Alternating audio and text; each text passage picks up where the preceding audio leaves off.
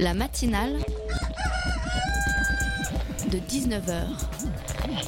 Et bah, c'est une émission qui parle de société, politique, euh, Culture alternative. On va aussi parler de sport, euh, de gens dans la rue. et l'actualité en règle générale. On va peut-être parler des corbeilles à linge pas en osier d'Auvergne. voilà, il y aura, il y aura des invités. Sociologues, des invités chercheurs. Les invités ne diront que des choses intelligentes. Ça va peut-être s'étriper un peu de temps en temps, mais La matinale de 19h, du lundi au jeudi jusqu'à 20h sur Radio Campus Paris.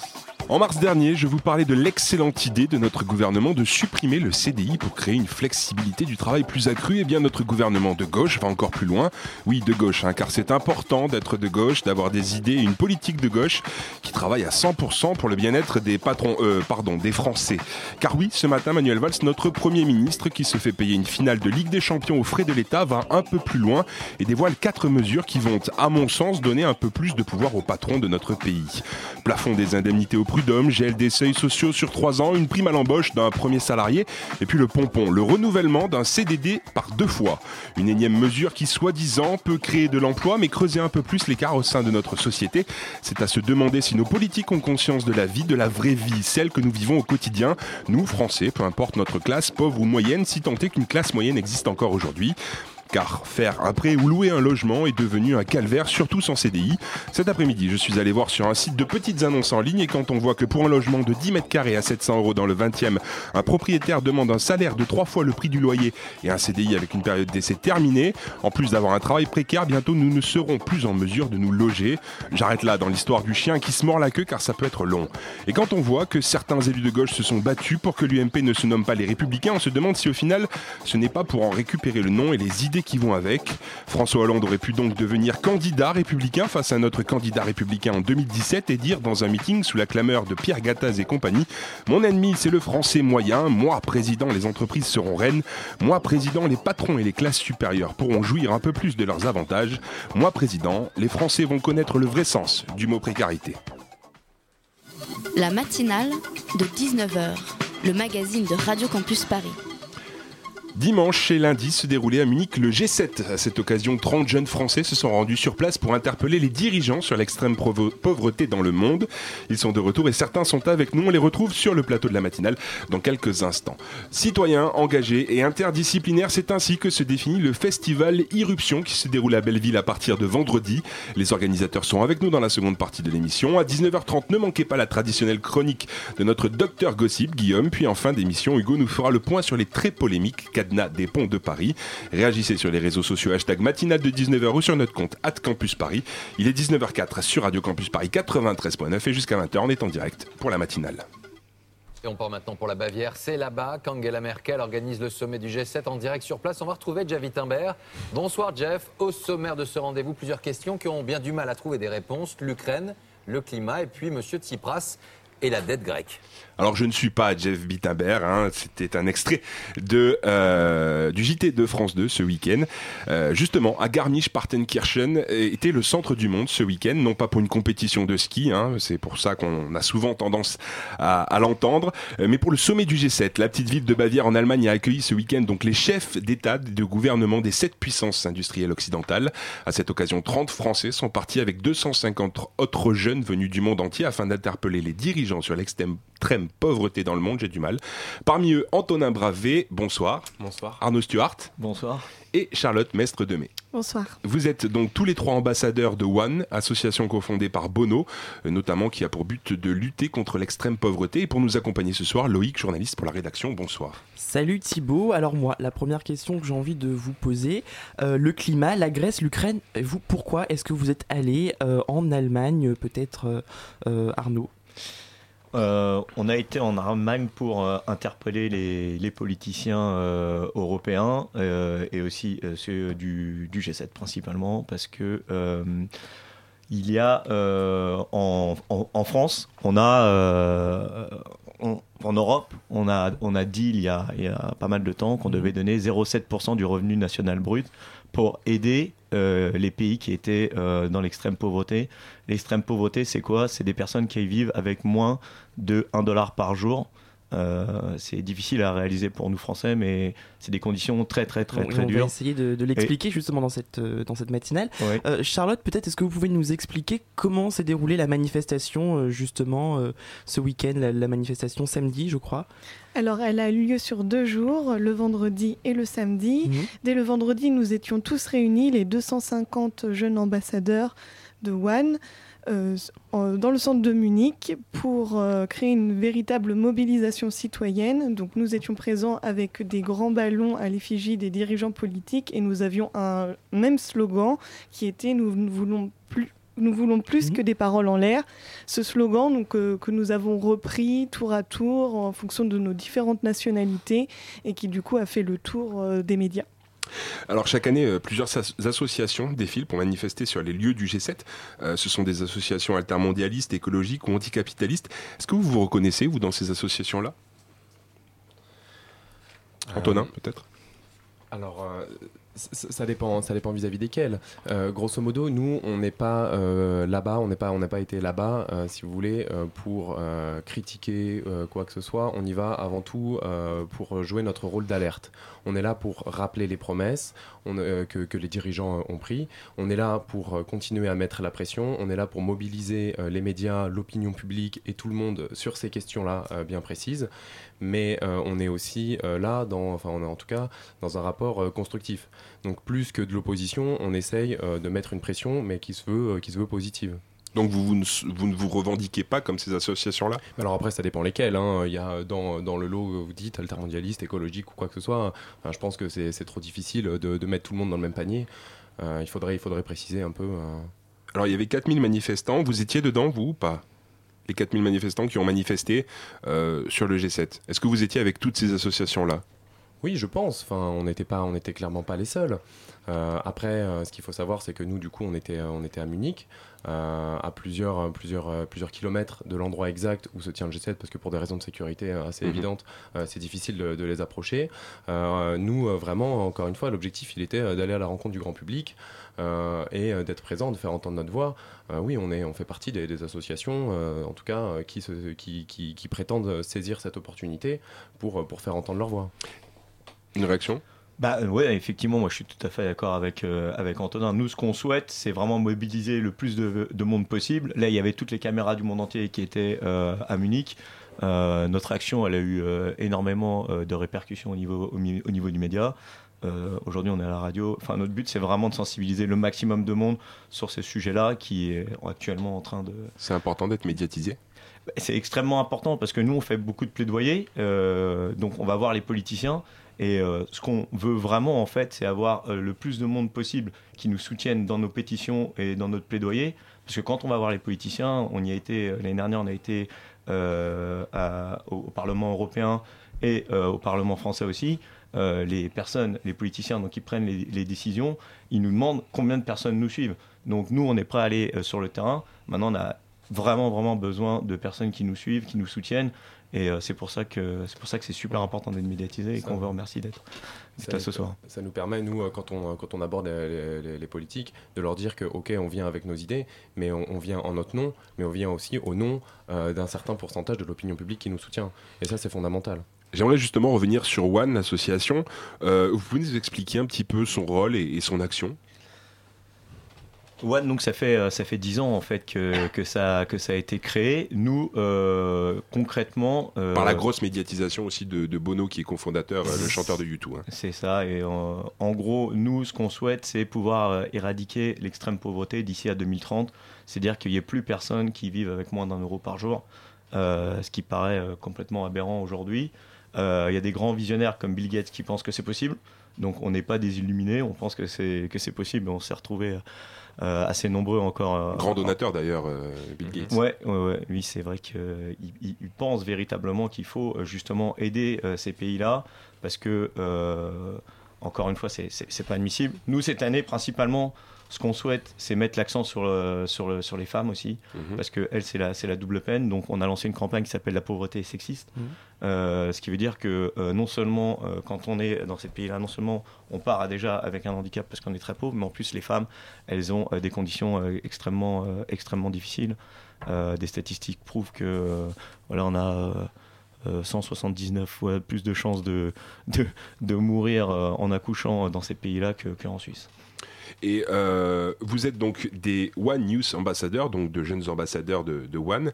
Euh, quel est votre rôle, vous, en tant que jeune, au sein de l'association? Alors moi, euh, ça, fait, ça fait deux ans que, que je suis là. Nous, notre rôle, la première année, c'était clairement d'aller voir les politiciens.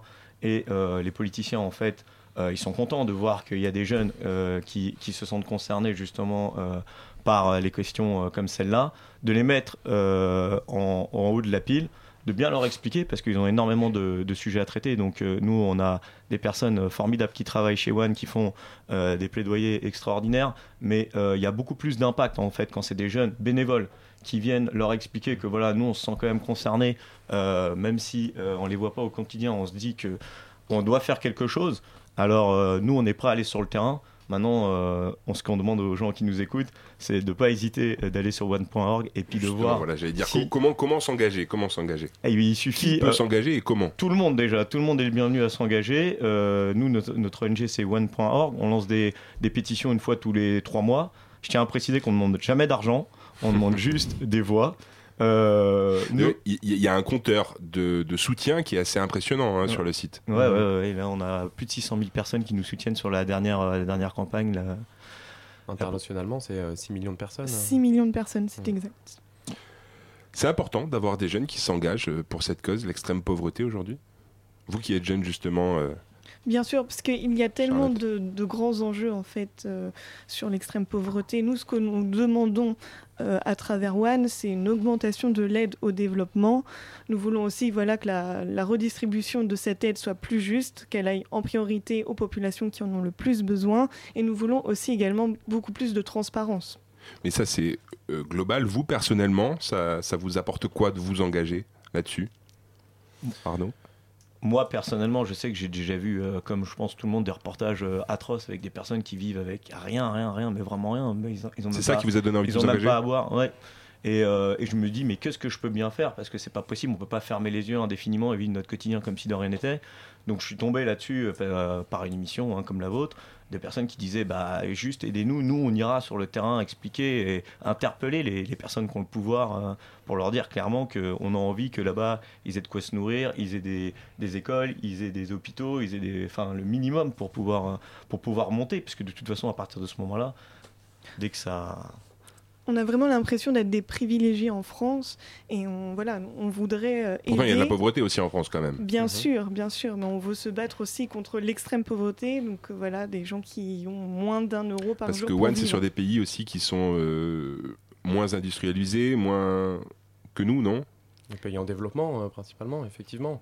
Euh, après, si je peux juste me permettre de faire une petite parenthèse sur le, sur le contexte, effectivement, euh, s'engager aujourd'hui avec One, c'est s'engager aussi sur du concret. Donc, effectivement, pour que les choses soient claires, le plaidoyer, qu'est-ce que c'est? Donc, c'est un peu ce qu'on expliquait c'est aller voir les hommes politiques pour mettre en avant un certain nombre de sujets, pour rappeler les objectifs et pour rappeler, rappeler les promesses que eux, bien souvent, prennent, mais, mais- mais ne tiennent pas.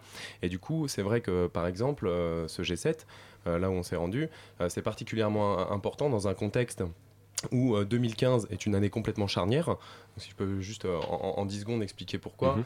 Euh, voilà, parce que ce qu'il faut savoir, c'est que euh, à l'an 2000, à l'aube de l'an 2000, on s'y- voilà, c'était déjà des, des- des promesses qui étaient tenues. On va éradiquer la pauvreté. On avait dit en, en l'an 2000, en 2015, euh, on mettra fin à la pauvreté.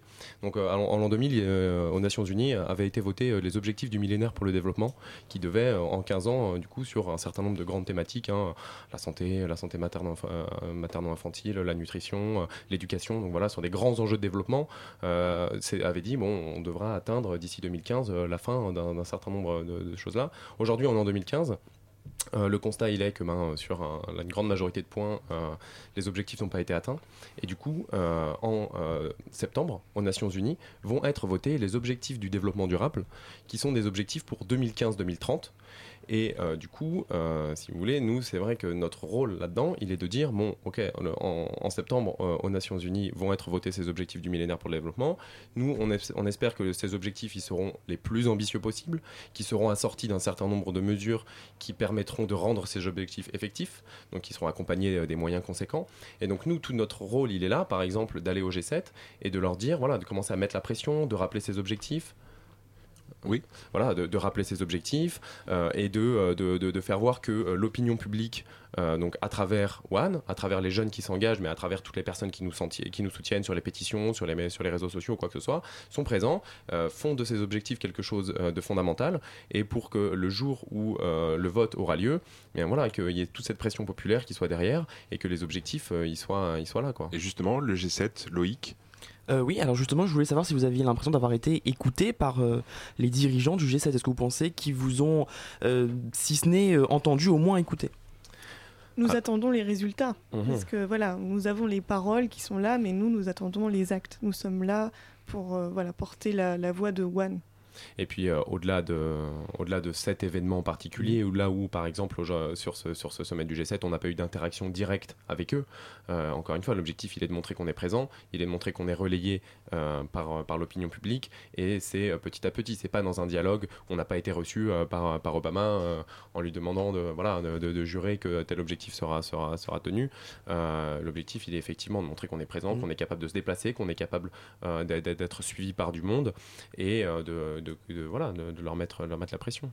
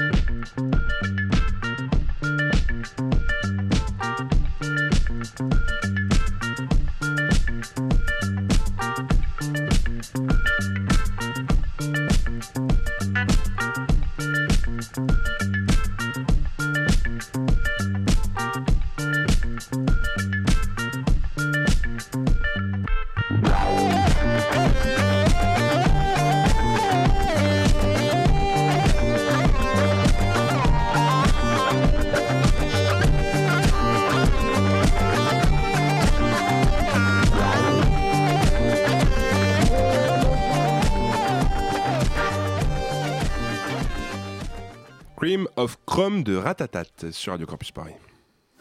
La matinale de 19h. 19h20, nous sommes de retour sur Radio Campus Paris avec, euh, avec, avec, avec Antonin Bravé, Arnaud Stuart et Charlotte Mestre-Demey euh, qui se sont rendus à Munich pour le G7 afin d'interpeller les dirigeants sur la pauvreté dans le monde. Et avec Loïc aussi. Oui, alors donc tout à l'heure vous me disiez euh, Arnaud que euh, l'extrême pauvreté c'était de vivre avec moins d'un dollar par jour. Concrètement, qu'est-ce que c'est de vivre avec moins d'un dollar par jour? Pékin Express. On peut en rigoler, mais ça fait partie euh, de, de ce genre de choses, non Peut-être? Moins d'un dollar par jour, ça veut dire que déjà, euh, quasiment euh, se coucher le ventre vide, euh, d'avoir extrêmement de difficultés à, à pouvoir, à pouvoir se boire. Mhm. Et euh, ça veut dire aussi euh, un futur extrêmement compliqué, parce que moins d'un dollar par jour, euh, ça veut dire que concrètement, euh, pour se sortir de euh, cet engrenage-là, euh, soit il faut être euh, quelque part miraculé, soit il faut, il faut être aidé. Et il faut que les personnes qui ont la chance déjà de pouvoir vivre dignement euh, n'oublient pas que tout le monde n'a pas cette chance-là et justement de, de pouvoir penser à eux et, de se dire si on leur donne, si on, on met, on leur met le pied à l'étrier, bah, on espère que ça va changer. quoi. Tout à l'heure, vous avez dit euh, l'objectif, c'est d'éradiquer la pauvreté d'ici 2030. Ouais.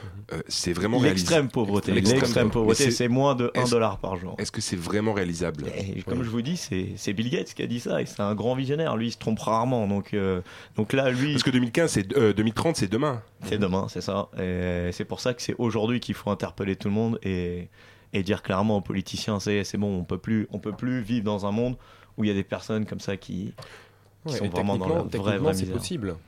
Techniquement, c'est possible. Euh, a un certain nombre de prérogatives euh, qui cherchent à, qui cherchent à, à valoriser, qui, euh, qui prouvent qu'effectivement, aujourd'hui, euh, si on arrive à mettre en place des systèmes économiques qui, après, euh, il suffit de, le- de les instaurer, après, qui s'auto-alimentent. Euh, je veux dire, c'est- les bases d'un système qui est à mettre en place et qui, après, euh, fonctionne de lui-même. C'est- clairement, euh, c'est clairement possible. Je crois qu'à One aussi, nous nous battons euh, pour avoir plus de jeux de données en fait sur euh, l'extrême pauvreté dans le monde, parce qu'on a très peu de données sur les pays d'Afrique atteints par l'extrême pauvreté, sur les femmes, sur la population, sur l'accès à la santé, sur l'accès à l'éducation. Et nous, nous voudrions voilà avoir plus de données pour pouvoir traiter le mal à la racine. Et est-ce qu'on sait à peu près quand même combien de personnes sont atteintes d'extrême pauvreté aujourd'hui? Un chiffre, grosso modo. En pourcentage, peut-être. J'ai pas envie de dire n'importe quoi. C'est vrai que c'est pas facile à chiffrer. C'est en centaines de millions, ça c'est sûr. Euh, moi, de souvenir, euh, Et j'avais- puis en- encore une fois, euh, comme disait Charlotte, c'est vrai qu'aujourd'hui on est face à un gros problème qui est le Mhm. manque de données. Et euh, sans données, euh, sans données concrètes, sans données euh, chiffrées, c'est impossible de traiter un problème dont on ne connaît pas l'ampleur. C'est-à-dire que c'est euh, effectivement un des gros, un des gros problèmes. Et euh, aujourd'hui, euh, dès qu'on veut euh, s'attaquer à quelque chose, euh, eh ben, on est confronté à, à ce, manque, euh, ce manque de problèmes, enfin ce manque de données. Et, euh, et c'est clairement, quelque chose sur lequel il va falloir travailler le plus rapidement possible. Et vous, vous vous différenciez aussi des autres associations euh, par le côté, euh, c'est aux politiques d'agir, c'est pas forcément aux gens, à la population, euh, de donner de l'argent, euh, d'aller faire la quête dans la rue, c'est vraiment aux politiques. Donc pour vous, l'action doit être menée par des politiques. Ouais, c'est des mesures euh, structurelles euh, dont on a besoin. euh, C'est euh, donner de l'argent euh, comme ça, euh, pourquoi pas euh, euh, de manière ponctuelle euh, sur un séisme ou sur une crise ou sur quelque chose de vraiment ponctuel. Si euh, la prétention euh, qu'on a, comme, euh, qui est, enfin, comme celle de One, c'est de vraiment le régler, régler le problème sur le long terme, euh, ça, se, ça ne se résoudra que par euh, des mesures euh, structurelles, politiques, économiques, euh, voilà, dont, dont les politiques aujourd'hui ont les clés. Et quelles sont les sommes euh, qui sont nécessaires? De combien d'argent on a besoin concrètement? Concrètement, euh, on sait que si tous les pays donnent 0,7% du revenu national brut, euh, comme ils se sont engagés à le faire, enfin, c'est parce Mhm. qu'il y a eu des études qui prouvent que si on donne cet argent-là euh, donc aux pays euh, les, les plus pauvres, euh, on peut justement éradiquer l'extrême pauvreté. D'où notre action, qui est d'aller voir euh, les politiciens et de leur dire n'oubliez pas, vous avez dit oui sur, euh, sur, sur ce sujet-là, vous avez dit que vous, allez, vous êtes engagé à le faire, respectez votre parole, parce que nous, ce qu'on constate, c'est que depuis, malheureusement, hein, on essaie tout le temps d'être positif, et franchement, c'est ce qu'on essaie, mais les gens sont pas très concernés par ces, par ces choses-là, parce qu'effectivement, c'est loin, ça nous concerne peut-être moins euh, nous, mais ce qu'il faut savoir, c'est que à cause de ça, bah, les politiciens, eux, ce qui les intéresse, c'est les électeurs. Les Mhm. électeurs, c'est les sujets qui les intéressent, dont ils vont euh, parler et ils vont essayer d'améliorer. Concrètement, euh, euh, justement, on donnait 0, euh, à, à peu près 0,50. Aujourd'hui, on est à 0,36. Ouais, et à c'est 0,4 sur le énorme, 0,7. quoi. C'est c'est énorme la, la descente. Alors que euh, en Angleterre, euh, la population s'est mobilisée en disant c'est plus possible d'avoir un monde comme celui-là. Aujourd'hui, eux, ils donnent 0,7. Ce qui prouve que euh, voilà, quand la population se mobilise, eh ben, les politiciens, ils écoutent leur électorat et ils, ils- ils- ils agissent derrière. Et concrètement, comment se situe la France par rapport aux autres pays du, du G7, euh, justement, dans ce don au, La France est, clairement un mauvais élève en, en la matière. hein. C'est vrai, euh, c'est assez décevant, surtout après des engagements qui avaient été, qui avaient été pris par, par des lois euh, sur, sur l'APD, hein, ce qu'on appelle euh, l'aide publique au développement.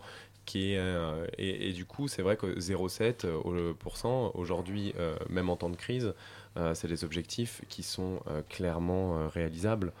Euh, donc euh, oui, donc c'est vrai qu'en France, on, on est aujourd'hui euh, un des mauvais élèves sur le plan européen, international.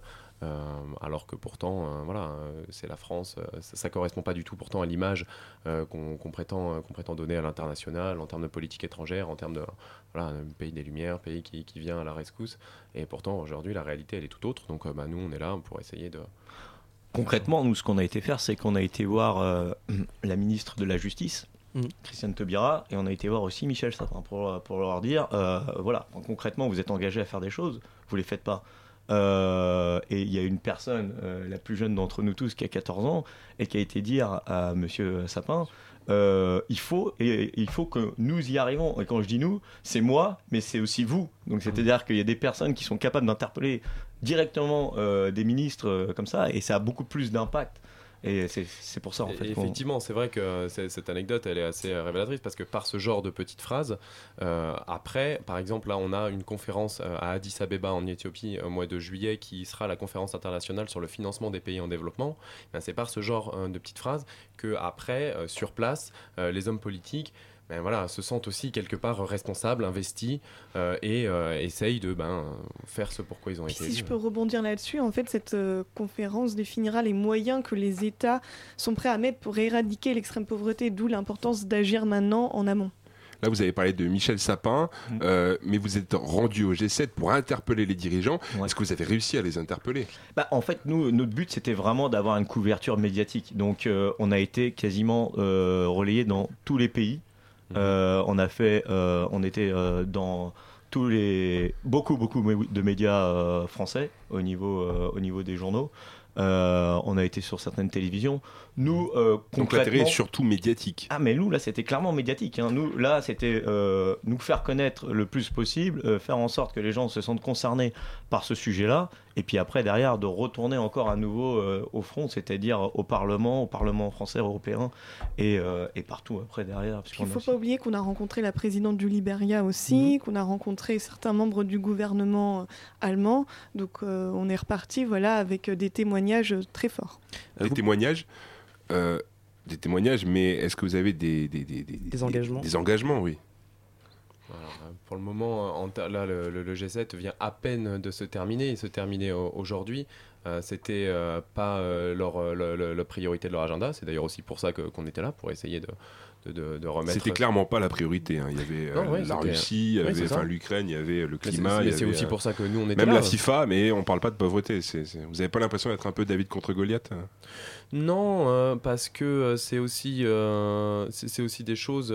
donc là, il y, avait ça, c'était plus de l'actualité. Après, c'est vrai que nous, c'est plus des choses sur. Nous, c'est un combat de, de longue haleine qu'on mène. Nous, on, on- c'est pas grave si c'est pas la, la- la une de l'actualité à chaque fois. Nous, c'est vraiment sur, sur le long terme. C'est un, un processus. Donc, donc non, c'est pas grave s'ils en parlent pas tout le temps. Et surtout, ce que je tiens à rajouter en une seconde, c'est que à chaque personne à qui on en parle, on n'a jamais de réponse, enfin, on n'a jamais de retour négatif. On est tout le temps bien accueilli avec notre discours. Donc, voilà. On va conclure, Euh, Loïc. Vous parlez tout à l'heure de la conférence, enfin, de la conférence d'Addis Abeba, mais vous allez également euh, intervenir pour la COP 21. Est-ce que vous, vous savez quelles actions vous allez mettre en place pour interpeller à ce moment-là euh, les dirigeants qui seront réunis euh, en France? Ben, c'est Au mois de décembre à Paris, c'est Ouais, important de c'est préciser. Alors voilà, c'est c'est vrai que nous, en plus, euh, en tant que en tant qu'antenne euh, française euh, des jeunes ambassadeurs, euh, on aura un rôle sûrement particulier à jouer parce que la COP 21 aura lieu à Paris. Euh, des actions précises. euh, Je pense qu'on s'appuiera aussi sur euh, les engagements qui ont été pris à l'issue du G7 euh, en matière euh, voilà, de- d'environnement, d'écosystème, etc. Très bien. Bah écoutez, je vous remercie de- d'être venu parler de, de cette bonne cause. Merci Antoine Merci. Arnaud Stuart, Charlotte Mestré-Demé. Et bah de rien. Et merci à toi Loïc. Merci. Merci beaucoup.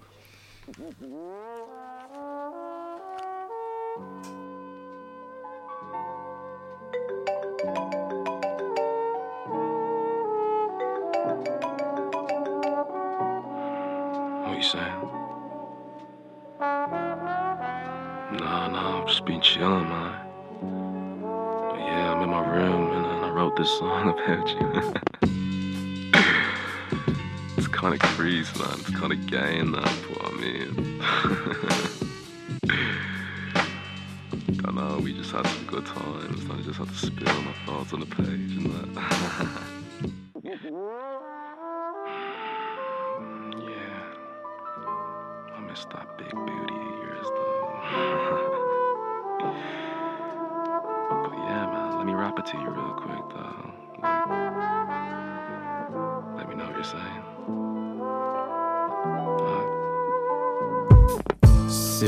Sipping Guinnesses, chilling on the moon. Her name is fucking Luna, I'm the loony to the tune. Kissing on her neck because she's gorgeous. Flirting with her mama cause her ass is so enormous. The sweet endeavor, yeah, she's bordering and clever. Suffocated with that pussy, masturbated a cappella. I mean, masticated, chewing on her pants. Spill the cereal and smoke a magic mushrooms for the sex. I'll shed a tear with a beer. Limitations of the imitated, speak with no fear. Crack the bottle of the henny, spill the pennies, yeah. Cheers for the years. Hate to see you leaving, don't blame it on the beers. Overrated, emancipated by pissy fits. Smoochy and salubrious, bedazzled by his nigger lips. So bedazzled as he babbled out a weird slang. Speaking like a muffin as he muffled out the kid's name.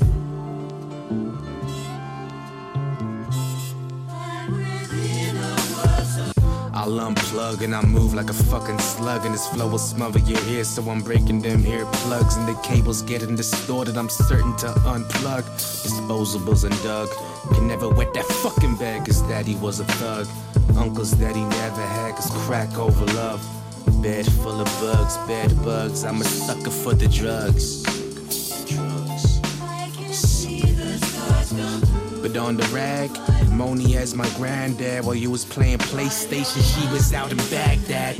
I'm done spitting, I'm never preaching. I'm sitting and she's licking on my body. Yeah, she's mimicking a kitten, but I'm here to fucking conquer predicaments of lions. And I'm crying to my self esteem is heaven gonna prosper. I built this city wall like I was chewing on a Stanley blade of age with the hope crushing the city on a renegade and stomping on its tippy toes and running till the priest say, or only Lord and Savior was a nigga. Jerusalem was Africa until they came and pillaged, picking out the beauty in the queens, taking all the kings, tying them in chains, taking all my money making me a slave.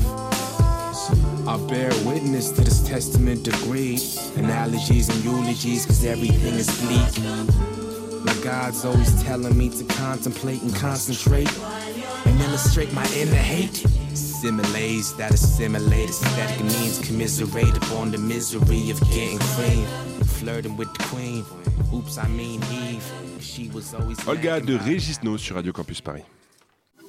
La matinale de 19h, le magazine de Radio Campus Paris. 19h34, continuez à réagir sur les réseaux sociaux. Hashtag matinale de 19h ou sur notre compte Facebook, la matinale de 19h. Il va chercher des informations santé dans des revues très spécialisées que personne ne connaît, ou presque. Il est beau, jeune et talentueux. Ils sont bons le sable chaud du Brésil. Nul doute qu'il finira au panthéon des grands de ce monde. Notre docteur Gossip est avec nous. Bonsoir Guillaume. Bonsoir, j'étais Alors, il y, a- pas- il y a deux semaines, tu m'as reproché de ne pas avoir, t'avoir fait le J'étais lancement. pas prêt, j'étais Là, pas prêt. je- voilà. Il vient de dire, me dire des choses méchantes parce que d'habitude il me dit toujours des choses très méchantes. Et là je me suis dit non, c'est gentil, bonne surprise.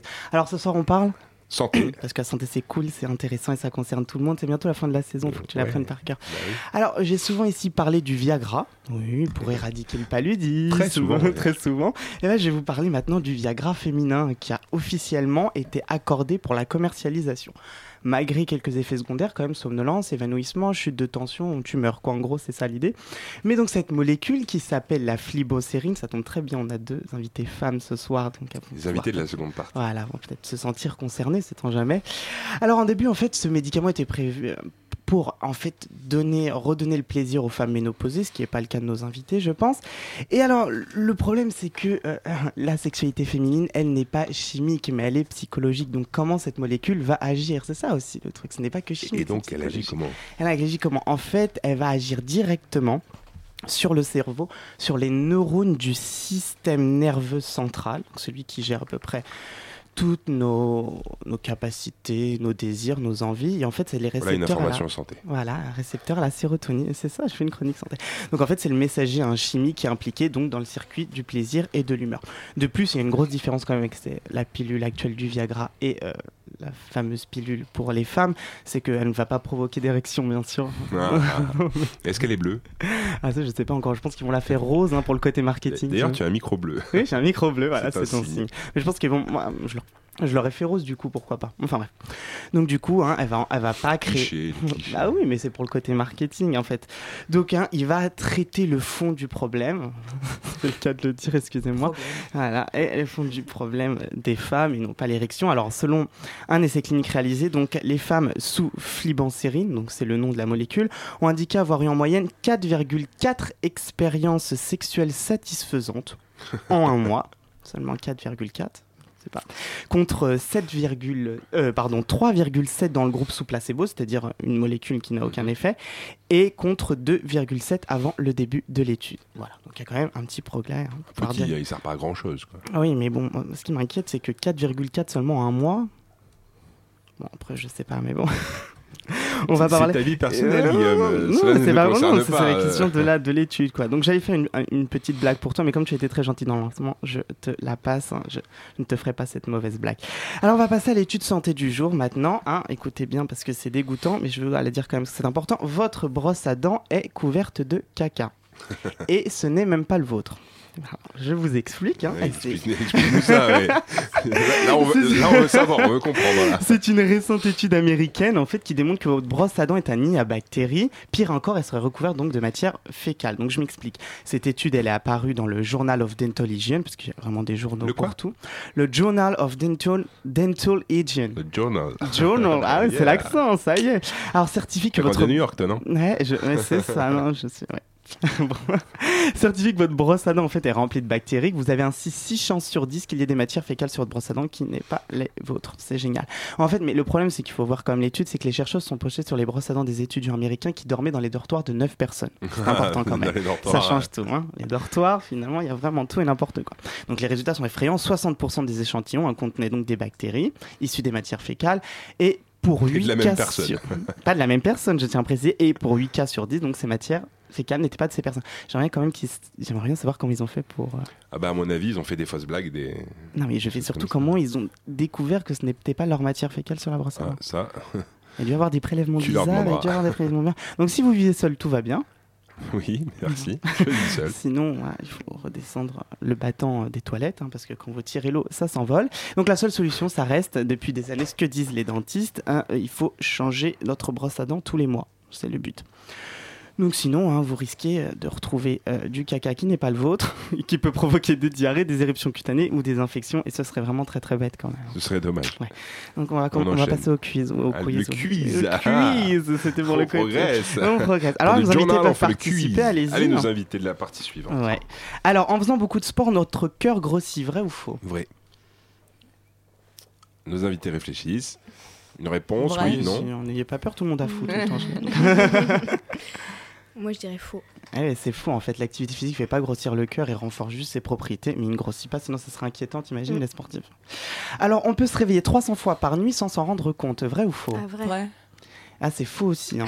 Attends, notre nuit, ils sont ponctués de micro-réveils, mais qui dé- dépassent pas généralement 15 Putain, secondes. il il a fait un Ouais, petit truc comme ouais, ça. ouais, Et on compte environ hein, 10 à 20 réveils au cours de la nuit. Après, peut-être vous pouvez vous réveiller 300 fois, mais c'est vrai que c'est Ça fait beaucoup quand même, Ouais. 300 fois. euh, 300 fois, c'est gros quand même. Mais j'ai voulu mettre un gros chiffre, comme ça je Tu me ne suis dors pas de la nuit en fait. plus c'est gros, plus ça passe.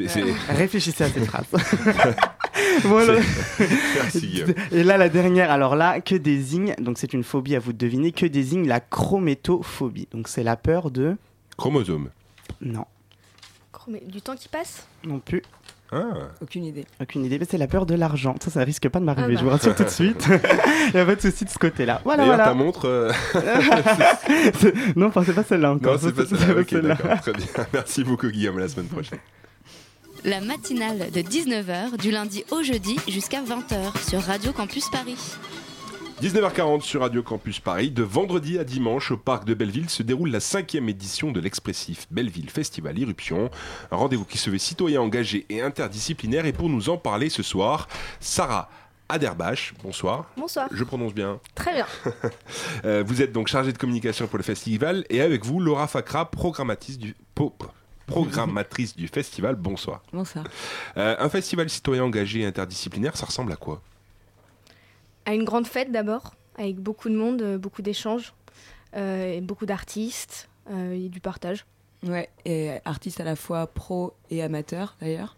Et surtout, ouais, une grande place à l'expression. hein. on, on laisse une grande, une grande part aux associations du quartier, mais aussi d'ailleurs, qui organisent un- tout un tas d'activités qui permettent de rendre le festival réellement participatif. C'est un festival qui se différencie des, des festivals qu'on a l'habitude de voir. Euh, pourquoi? Comment? Alors, euh, c'est un festival qui se veut citoyen, euh, donc euh, qui se base sur euh, l'envie de, faire autre chose de notre citoyenneté, de re- re-questionner cette citoyenneté et de se dire que ça peut être aussi, ça peut passer par des échanges et aussi par la réappropriation de l'espace public. Ça, c'est, enfin, le concept du festival, c'est ce à quoi on tient énormément. Après, là où il se différencie, c'est qu'il se veut à, à la fois populaire, c'est-à-dire qu'il est ancré dans un quartier. On bosse avec beaucoup d'associations du 20e, donc c'est d'abord un festival de quartier, mais c'est un festival aussi qui se veut euh, citoyen dans le sens où il peut toucher euh, à la fois euh, les Parisiens, euh, les banlieusards, donc euh, il a une portée euh, plus, encore plus importante. Alors justement, vous allez peut-être pouvoir nous expliquer un petit peu ce qu'on va pouvoir voir à partir de vendredi au parc de Belleville. Je sais pas, Laura, peut-être programmatrice. euh Oui, tout à fait. Ouais. J'ai participé donc à la programmation. J'étais pas toute seule, mais en tout cas euh, cette année, on en est assez content. Euh, le vendredi soir, euh, on a un, il y a un gros concert qui nous attend. C'est la Scred Connexion, euh, qui donc euh, va nous faire le plaisir euh, de euh, faire un gros concert dans l'amphithéâtre du parc de Belleville. Euh, en première partie, il y a des petits jeunes qui s'appellent les Tontons Flingueurs, euh, qui commencent un peu à monter des petits jeunes rappeurs donc du, de Paris Nord et du 93 et qui risquent de mettre une ambiance de feu pour accueillir les, tontons flingueurs. Le, samedi, beaucoup de bonnes choses de prévues. musique toujours avec Stormtrap, un MC palestinien qui a qui la- à l'origine euh, d'un collectif underground euh, palestinien. Euh, qui monte, euh, qui monte bien, et puis aussi du spectacle vivant avec du théâtre, une pièce dont on est très content d'accueillir qui s'appelle Pourquoi mes frères et moi on est partis, un texte, un texte très fort et très, euh, très puissant. Et euh, du cirque aussi, ça c'est une première au Festival Éruption depuis, de- depuis 5 ans, on- c'est la première fois qu'on accueille un spectacle de cirque, on est content. Et puis le samedi soir, un, un grand bal populaire qui, qui, qui là aura lieu sur le On Belvédère. écoutera un artiste tout à l'heure qui se déroulera. Ah, bien, très bien. Et, euh, et là, bon, je, je résume un peu, hein, on n'a pas des heures, mais. Parce que moi j'ai euh, noté entre autres euh, donc des concerts de rap house, de Mm. musique du monde, du théâtre, vous l'avez dit, du cirque aussi, de la danse, des expositions, du slam, des courts métrages, des ateliers cuisine, du jardinage, euh, des chantiers participatifs et des activités manuelles. Donc c'est un festival où si les participants peuvent participer. Ouais, tout à fait. C'est euh, C'est interactif, c'est ça. C'est tout à fait interactif. On a par exemple un, un vélo mixeur qui sera sur place sur le Belvédère et, et qui va en fait qui, prendra place en même temps que la disco soupe qui aura lieu le dimanche. Mhm. Et euh, donc ça permettra aux gens en fait de participer. Ils pourront euh, ils pourront utiliser ce vélo, pédaler, et se faire des leurs smoothies, etc. D'accord. Et puis on a d'autres associations type Berger Urbain qui vont organiser des, des jardins participatifs. Euh. Voilà, donc plein de choses, plein de Très de participatif, un repas dimanche aussi participatif, ça consiste en quoi un repas participatif? Ben, un repas pa- participatif, c'est tout simplement ouvert à tout le monde. C'est euh, cette association qui est euh, assez connue maintenant, qui s'appelle Disco Soup, qui organise ça en récupérant euh, des, euh, des- du surplus de, de- des, des grands, des gros marchés type Ringis, et puis euh, qui propose en fait à tout le monde de mettre la, main à la pâte et de, euh, de cuisiner des soupes, des salades, etc. Et c'est ouvert à tout le monde, et puis euh, et ça est prix libre. Alors c'est déjà la cinquième édition, c'est un festival qui s'installe dans le temps, Sarah? Euh, c'est une bonne question. Euh, c'est un festival qui se renouvelle beaucoup, donc euh, on n'exclut rien pour le futur.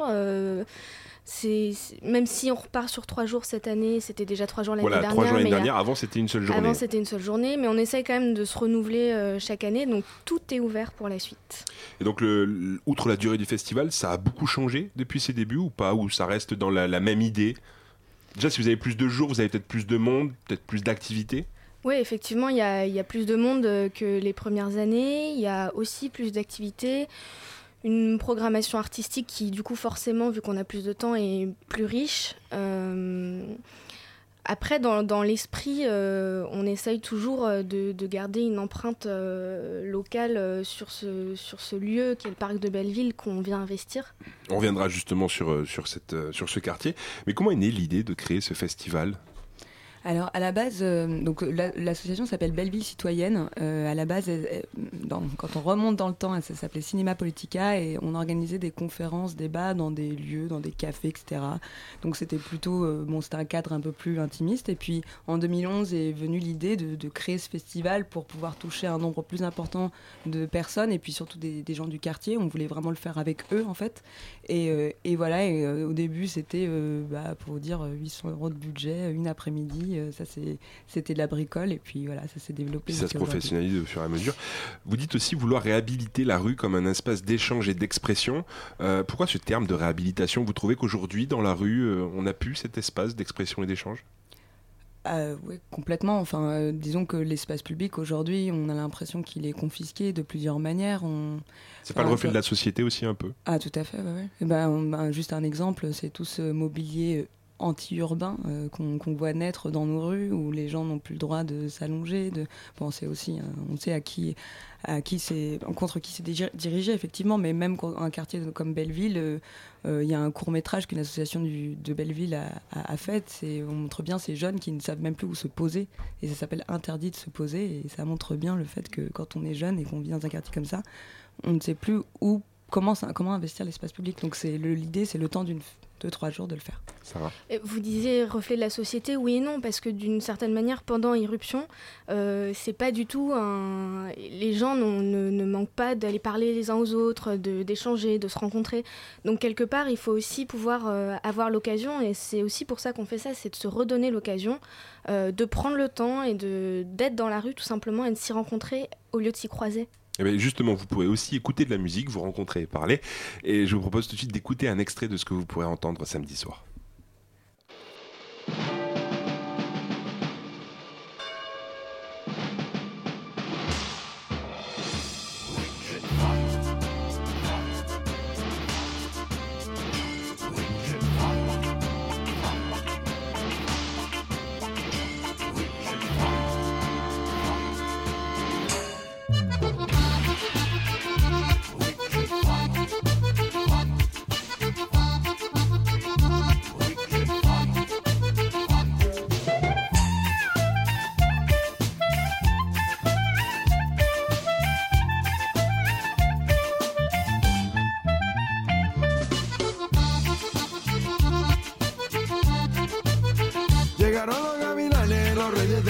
Llegaron los gavilanes, los reyes de la costa. Porque en todos los bailes esta cumbia sí la gozan. Porque en todos los bailes esta cumbia sí la gozan.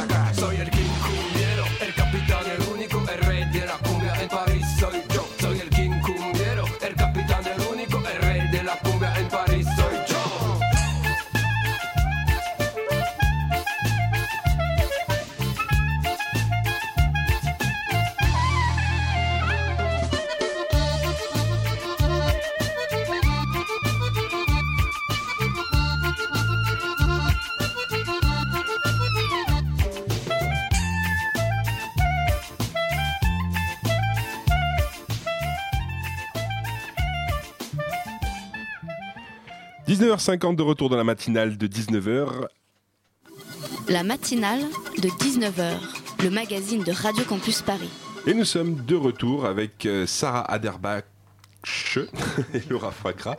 On parle du festival Irruption. Et justement, on vient d'entendre Kepaso Capitaine du Mama Cumbia Sound System qui animera le bal populaire du Belvédère euh, samedi soir à partir de 23h avec également Boris Viande.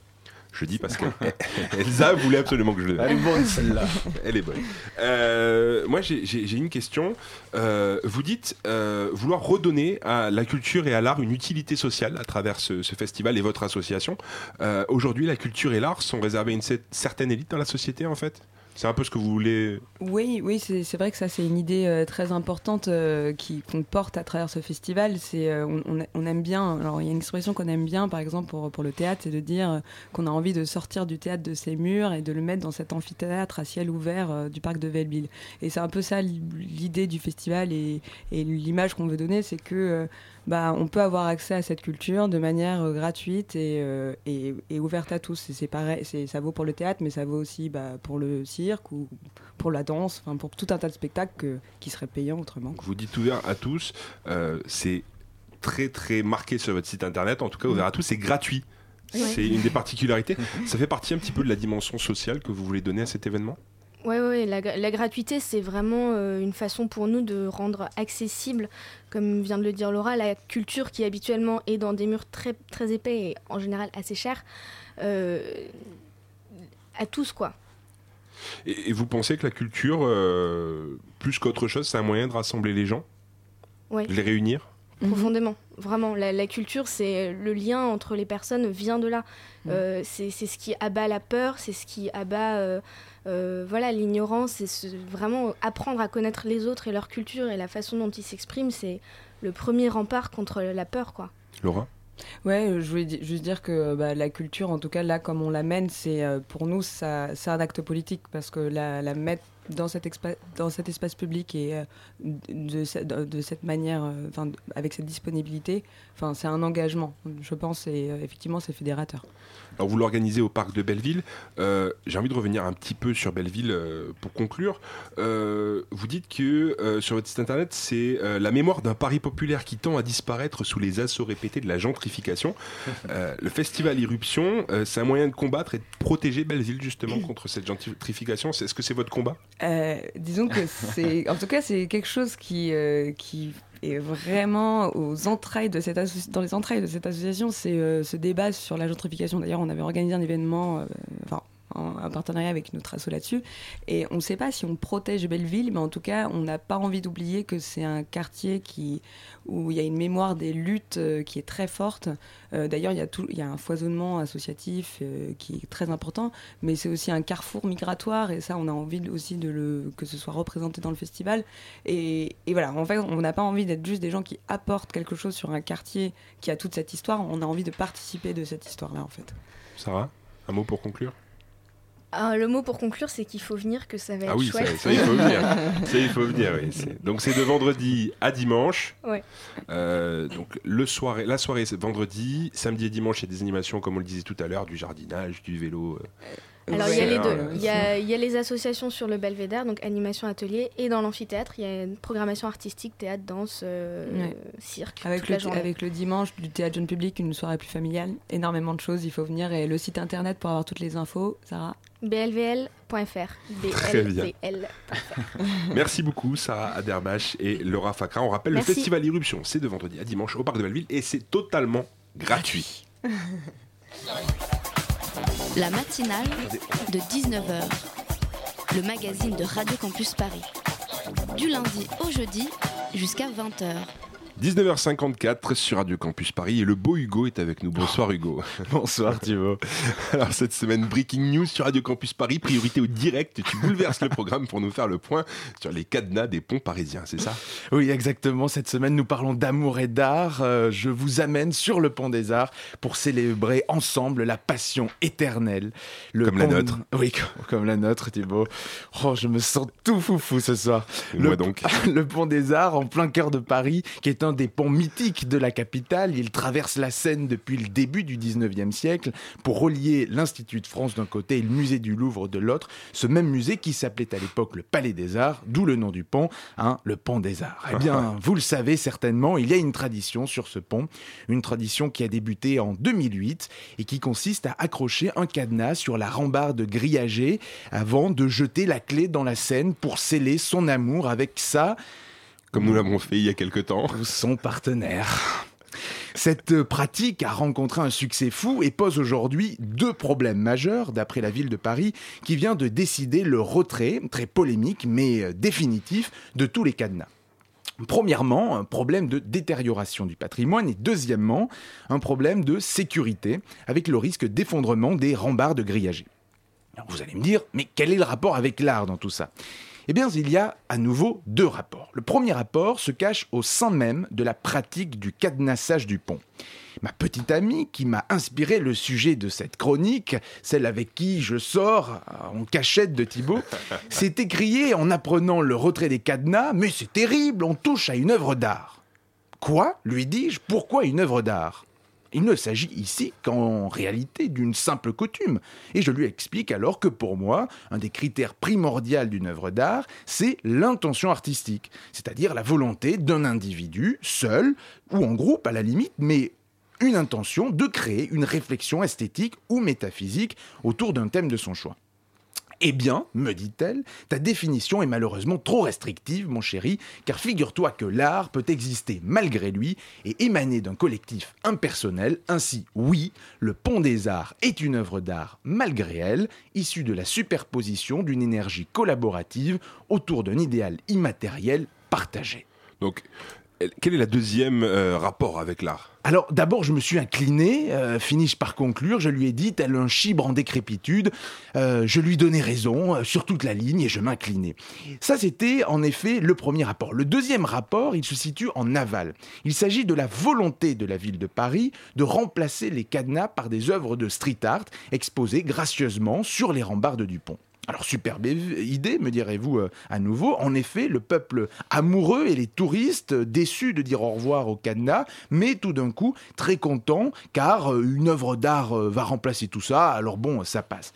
Mais le problème, c'est que ces œuvres de street art, au demeurant très sympathiques, hein, je vous invite à les découvrir lors d'une prochaine virée au bord de, de Seine, elles ne seront malheureusement qu'éphémères, puisqu'elles seront ensuite remplacées à leur tour par des plaques de plexiglas qui sont complètement esthétiquement atroces. Ainsi, la démarche de la ville de Paris est très finode. Elle se sert de la caution culture et art pour faire passer en douceur le retrait polémique des cadenas. Et au final, la morale de cette histoire, c'est que dans la même veine que les fondations d'entreprises pour l'art contemporain dont on parlait la semaine dernière, il faut toujours se méfier quand des initiatives gracieuses en faveur de l'art ont lieu. Elles cachent souvent un intérêt supérieur à long terme qui dépasse l'intention généreuse du court terme. Eh bien, merci beaucoup Hugo, et je rappelle tout de même que vous pourrez cheminer à côté de ces œuvres de street art le long du pont des Arts tout cet été, c'est ça? Oui, tout cet été, on pourra profiter euh, de ces derniers moments sur un pont des Arts euh, culturel. Tous les deux au coucher de soleil. oh oui. merci à tous de nous avoir écoutés. Dans quelques instants, vous retrouvez On veut du solide sur Radio Campus Paris. Merci à Elsa, Loïc, Guillaume, Hugo et Rémi à la réalisation. La matinale revient demain à 19h. Bonne soirée à tous sur Radio Campus Paris 93.9.